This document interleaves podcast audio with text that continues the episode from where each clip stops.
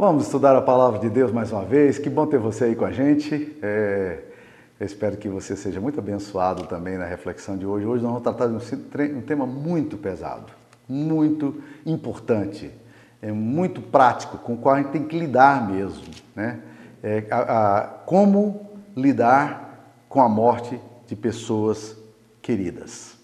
E esse texto está registrado aqui em Gênesis capítulo 23, com a experiência de Abraão quando Sara morre. Diz aí. Gênesis 23, 1. Tendo Sara vivido 127 anos, morreu em Criate Arba, que é Hebron, na terra de Canaã. Veio Abraão, Abraão lamentar Sara e chorar por ela. Levantou-se depois Abraão na presença da sua morta e falou aos filhos de Et: Sou estrangeiro e morador entre vós, dai-me a posse de sepultura convosco, para que eu sepulte a minha morta. Responderam os filhos de Et a Abraão, dizendo: Ouve-nos, Senhor, tu és príncipe de Deus entre nós. Sepulta numa de nossas melhores sepulturas a tua morta, nenhum de nós te vedará a sua sepultura para sepultares a tua morta. Então se levantou Abraão e se inclinou diante do povo da terra, diante dos filhos de Et, e lhes falou, dizendo: Se é do vosso agrado que eu sepulte a minha morta, Ouve-me e intercedei por mim junto a Efron, filho de Zoar, para que ele me dê a caverna de Macpela, que tem no extremo do seu campo, que me dê pelo devido preço em posse de sepultura entre vós. Ora, Efron, o Eteu, sentando-se no meio dos filhos de Et, respondeu a Abraão, ouvindo os filhos de Et, a saber, todos que entravam pela porta da sua cidade. De modo nenhum, meu senhor, ouve-me, dou-te o campo de Macpela e também a caverna que nele está. Na presença dos filhos do meu povo te dou, sepulta tua morta. Então se inclinou Abraão diante do povo da terra e falou a Efron, na presença do povo da terra, dizendo: Mas, se concordas, ouve-me, peço-te. Darei o preço do campo, tomou de mim, e sepultarei ali a minha morta. Respondeu-lhe Efron: Meu senhor, ouve-me. Um terreno que vale 400 ciclos de prata, que é isso entre mim e ti? Sepulta ali a tua morta. Tendo Abraão ouvido isso, a Efron pesou-lhe a prata, de que este lhe falara diante dos filhos de Et, quatrocentos ciclos de prata, moeda corrente entre os mercadores. Assim o campo de Efron, que estava em Macpela, fronteira Memri, o campo, a caverna e todo o arvoredo que nele havia, todo o limite ao redor, se confirmaram por posse a Abraão, na presença dos filhos de Et, de todos que entravam pela porta da sua cidade. Depois sepultou Abraão a Sara, sua mulher, na caverna do campo de Macpela, fronteira Mani, que é Hebron, na terra de Canaã. E assim, pelos filhos de Et, se confirmou a Abraão o direito do campo e da caverna que nele estava em posse de sepultura. Esta é a palavra de Deus.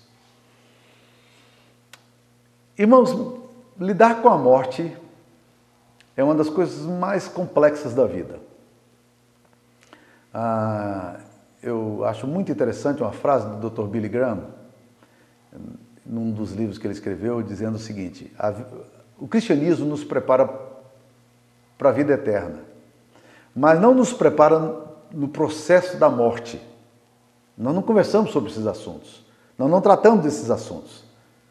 Mas certamente a morte de um ser querido, de um ente querido, é um dos dias mais dolorosos, aflitivos, agoniantes da nossa história. Aí não sabem como lidar. Eu lembro da minha esposa é, conversando algum tempo atrás sobre isso e ela disse: Você nunca pensa na morte de um de nós dois? Eu falo: Nem, nem penso e nem quero pensar. Falei brincando com ela.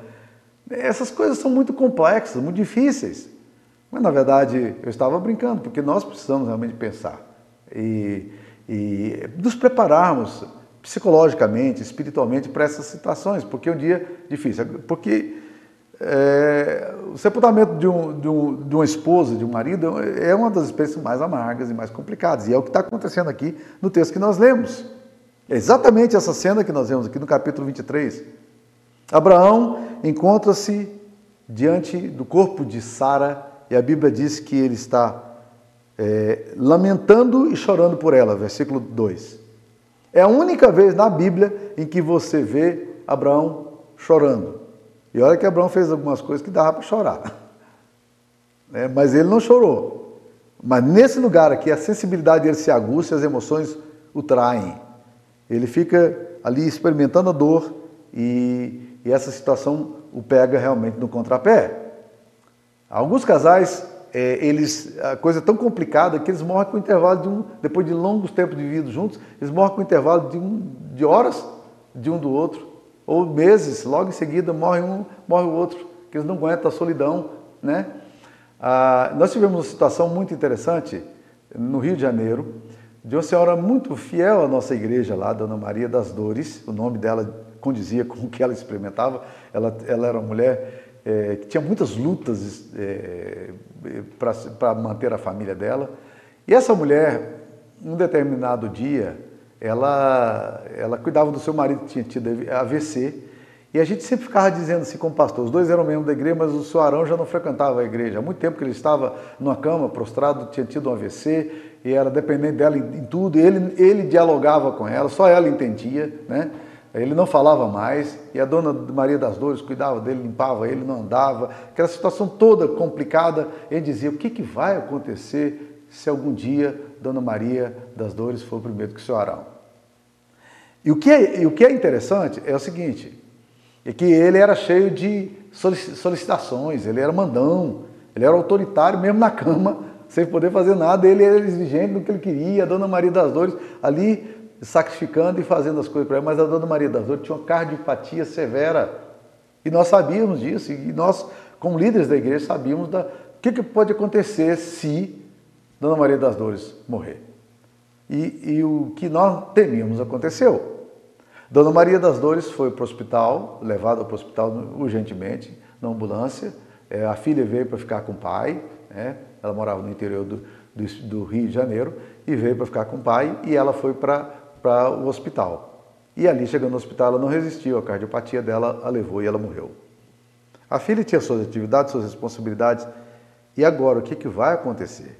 Que, que, como é que vai ficar a situação? E aquela preocupação e daí nós estamos preocupados, quatro horas depois vem a notícia. O senhor Arão também faleceu. O senhor Arão também não resistiu, ele morreu. E aí então o sepultamento deles foi feito na igreja, o caixão dos dois, aí, um, um ao lado do outro, né, sendo sepultados. O senhor Arão nem chegou a saber que a, que a sua esposa tinha morrido. Né? E se a graça de Deus realmente alcançou o coração desses irmãos, eles devem ter chegado no céu e dizer, opa! Aqui, você está fazendo aqui, né? Ah, eu lembro de uma, de uma piada da nossa família, de, de que a, mulher era uma mulher que cuidava muito do marido, né? E, e aí, e aí um, um, conta-se que logo depois da morte, da morte do marido, a mulher morre, e, cerca de sete meses depois.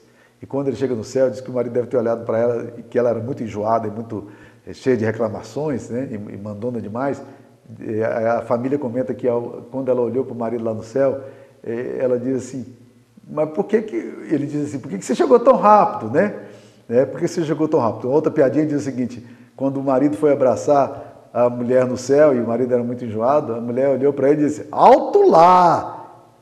Nós fizemos um compromisso até que a morte nos separe, a morte já nos separou, então agora não dá para continuar mais não. Mas na verdade, é, essas, essas situações acontecem. Como nós vamos lidar com isso aqui?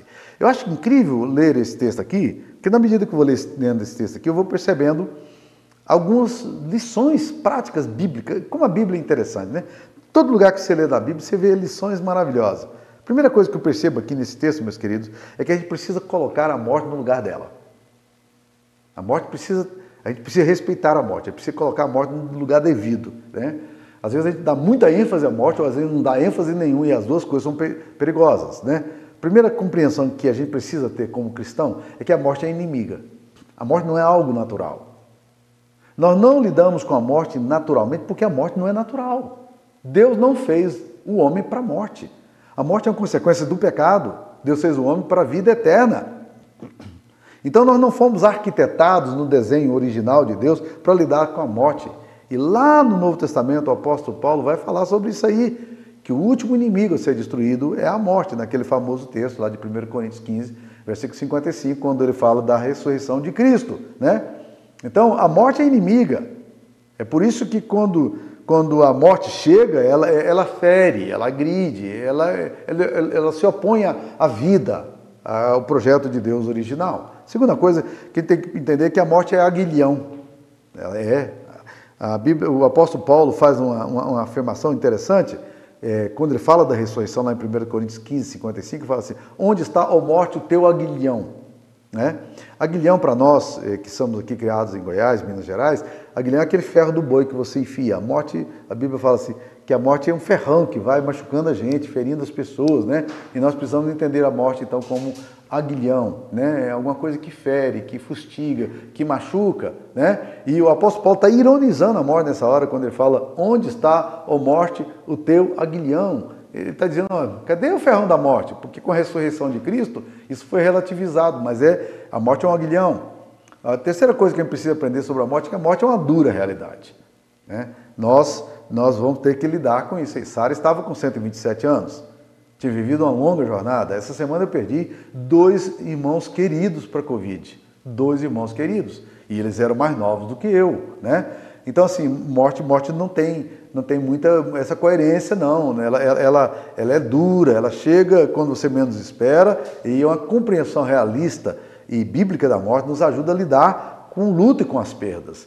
É, existem pessoas que fazem de conta que nunca isso vai acontecer, e aí quando acontece, culpa Deus, se escabela. Eu lembro de uma, de uma mulher que com 85 anos, a sua mãe, é, a sua mãe faleceu aos 87 anos de idade, e ela disse para mim, assim, desesperada, ela disse, pastor, nós estamos devastados na família.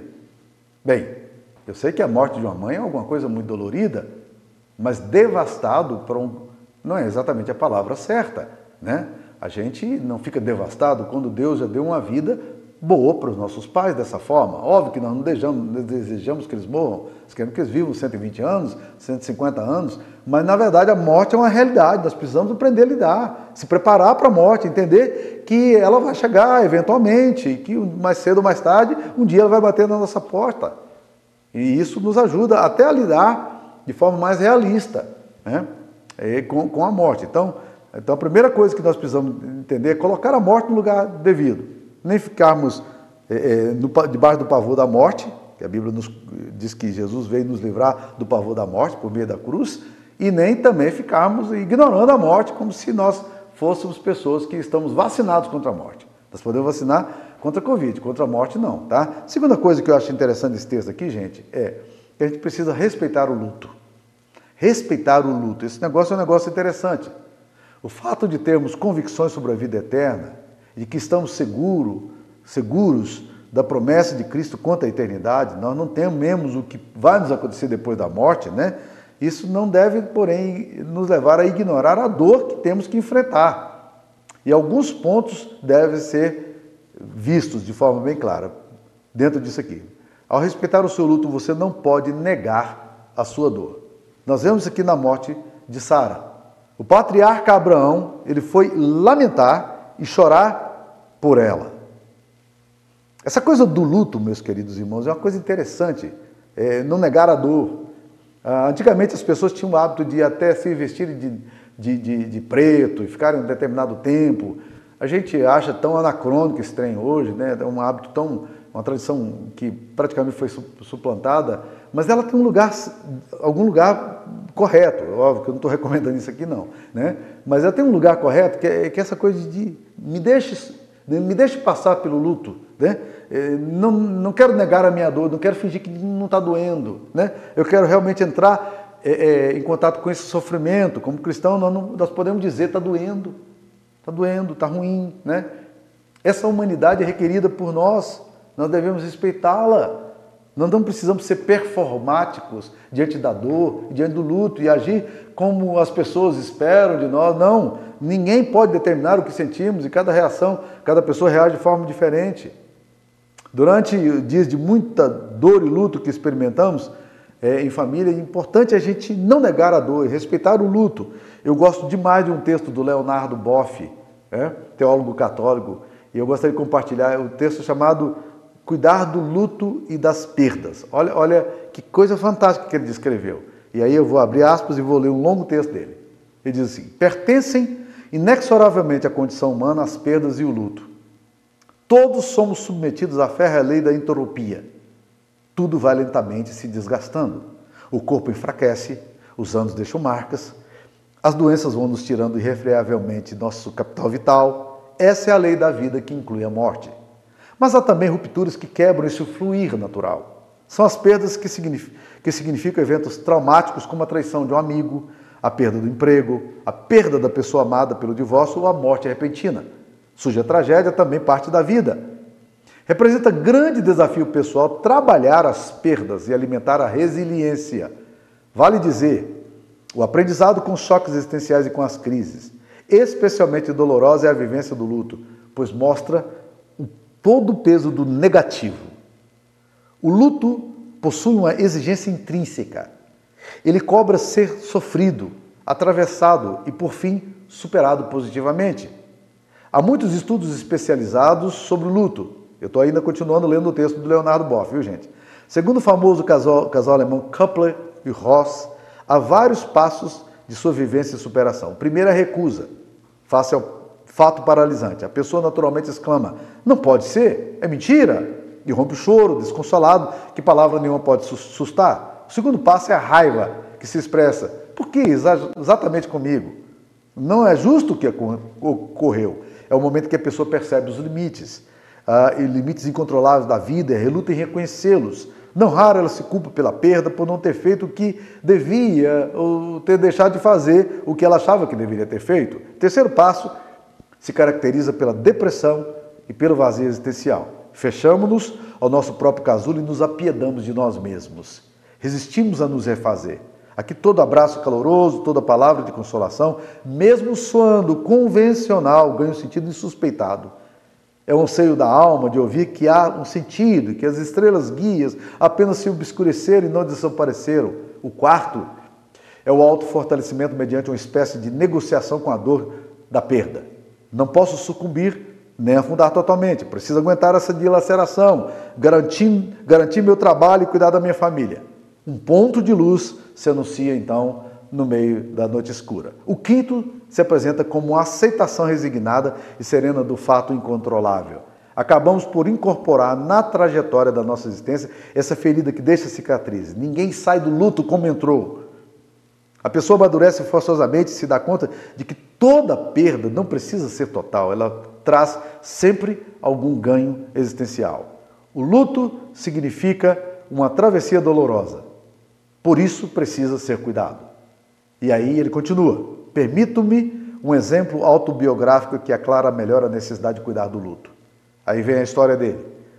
Em 1981, perdi uma irmã com a qual tinha uma especial afinidade. Era a última das irmãs de 11 irmãos. Como professora, por volta das 10 horas diante dos alunos, deu um imenso brado e caiu morta. Misteriosamente, aos 33 anos, rompera-se-lhe a aorta. Todos da família, vindos de várias partes do país, fomos desori... ficamos desorientados pelo choque fatal. Choramos copiosas lágrimas. Passamos dois dias vendo fotos e recordando pesarosos fatos engraçados da vida da irmãzinha querida. Eles puderam cuidar do luto e da perda. Eu tive que partir logo após para o Chile, onde tinha palestras para frades de todo o Cone Sul. Fui com o coração partido. Cada palestra era um exercício de autossuperação. Do Chile, emendei para a Itália, onde tinha palestra de renovação da vida religiosa para toda uma congregação. A perda da irmã querida me atormentava como um absurdo insuportável. Comecei a desmaiar duas a três vezes por dia, sem uma razão física manifesta. Tive que ser levado ao médico. Contei-lhe o drama que estava passando. Ele logo intuiu e disse: Você não enterrou ainda sua irmã, nem guardou o luto necessário. Enquanto não a sepultar e cuidar do seu luto, você não melhorará. Algo de você morreu com ela e precisa ser ressuscitado. Cancelei todos os programas no silêncio e na oração e cuidei e cuidei do luto. Na volta no restaurante, enquanto lembrávamos a irmã querida, meu irmão também teólogo Clodovis e eu escrevemos num guardanapo de papel que colocamos no santinho da sua memória. Aí abre aspas, o que ele escreveu. Foram 33 anos, como os anos da idade de Jesus. Anos de muito trabalho e sofrimento, mas também de muito fruto. Ela carregava a dor dos outros, em seu coração como resgate. Era límpida como a fonte da montanha, amável e terna como a flor do campo. Teceu ponto a ponto e no silêncio um brocado precioso. Deixou dois pequenos, robustos e belos, e um marido cheio de orgulho dela. Feliz você, Cláudia, pois o Senhor voltando te encontrou de pé no trabalho. Lâmpada acesa. Foi então que caíste em seu regaço para o abraço infinito da paz.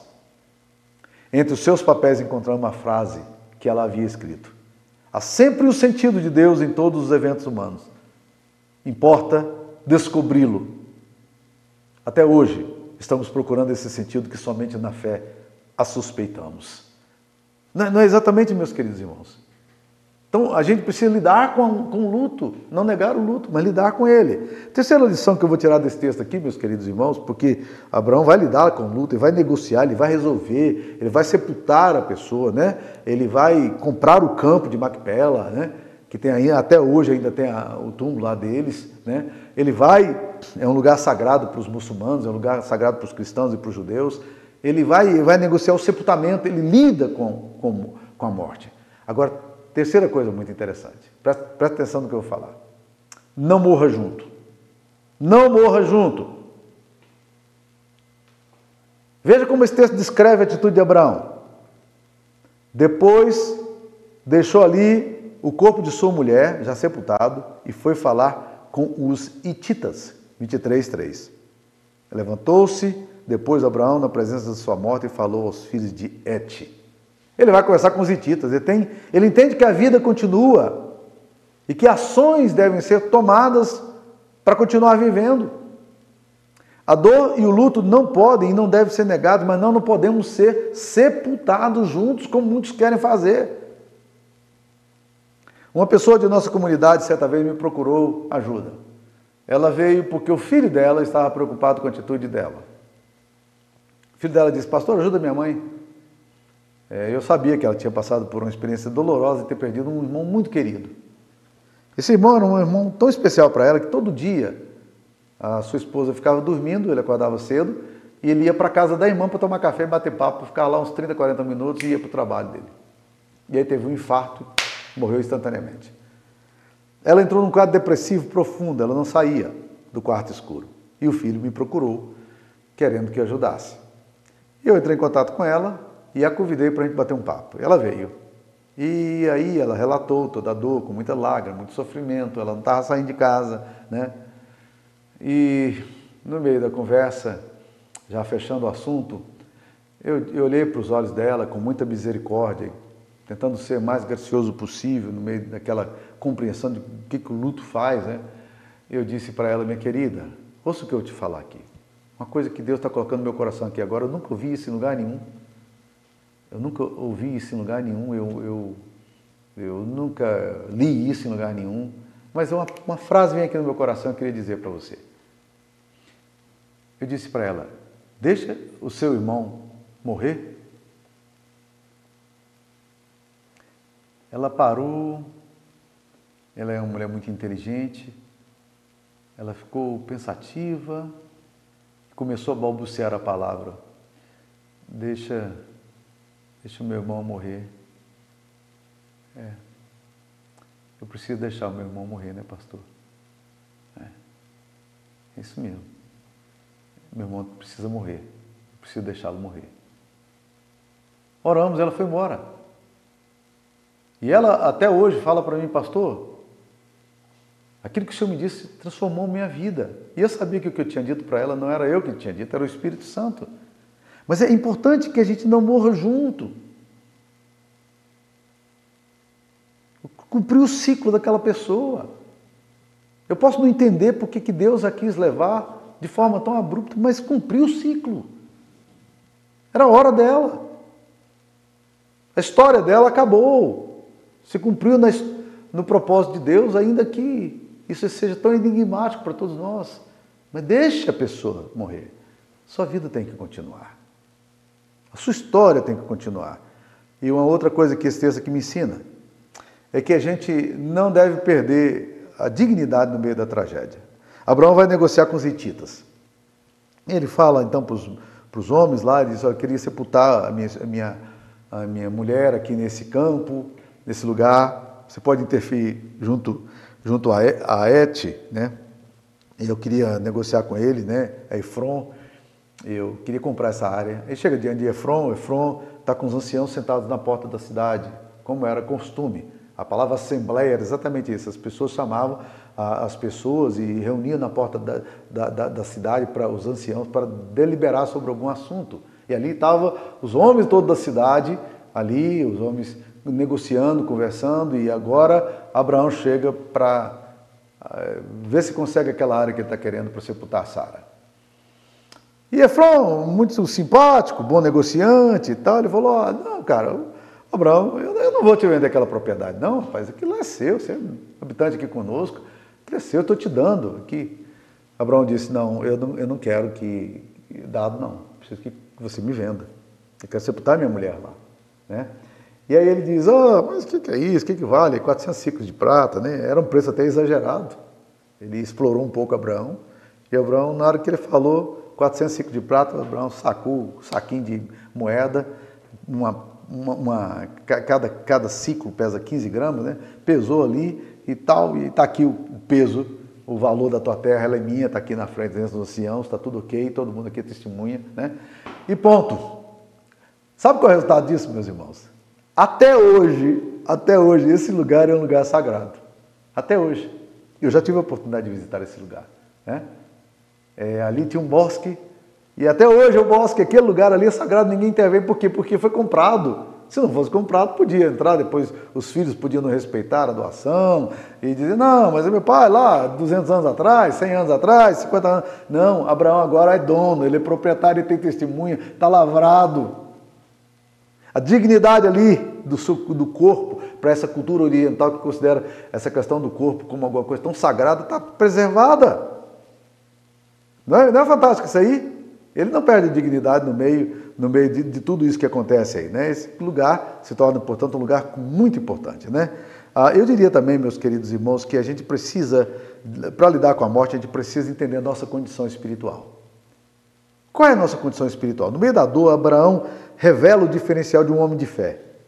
O que significa ser um crente que confia em Deus quando ele lida com as pessoas, é, com a morte de pessoas queridas?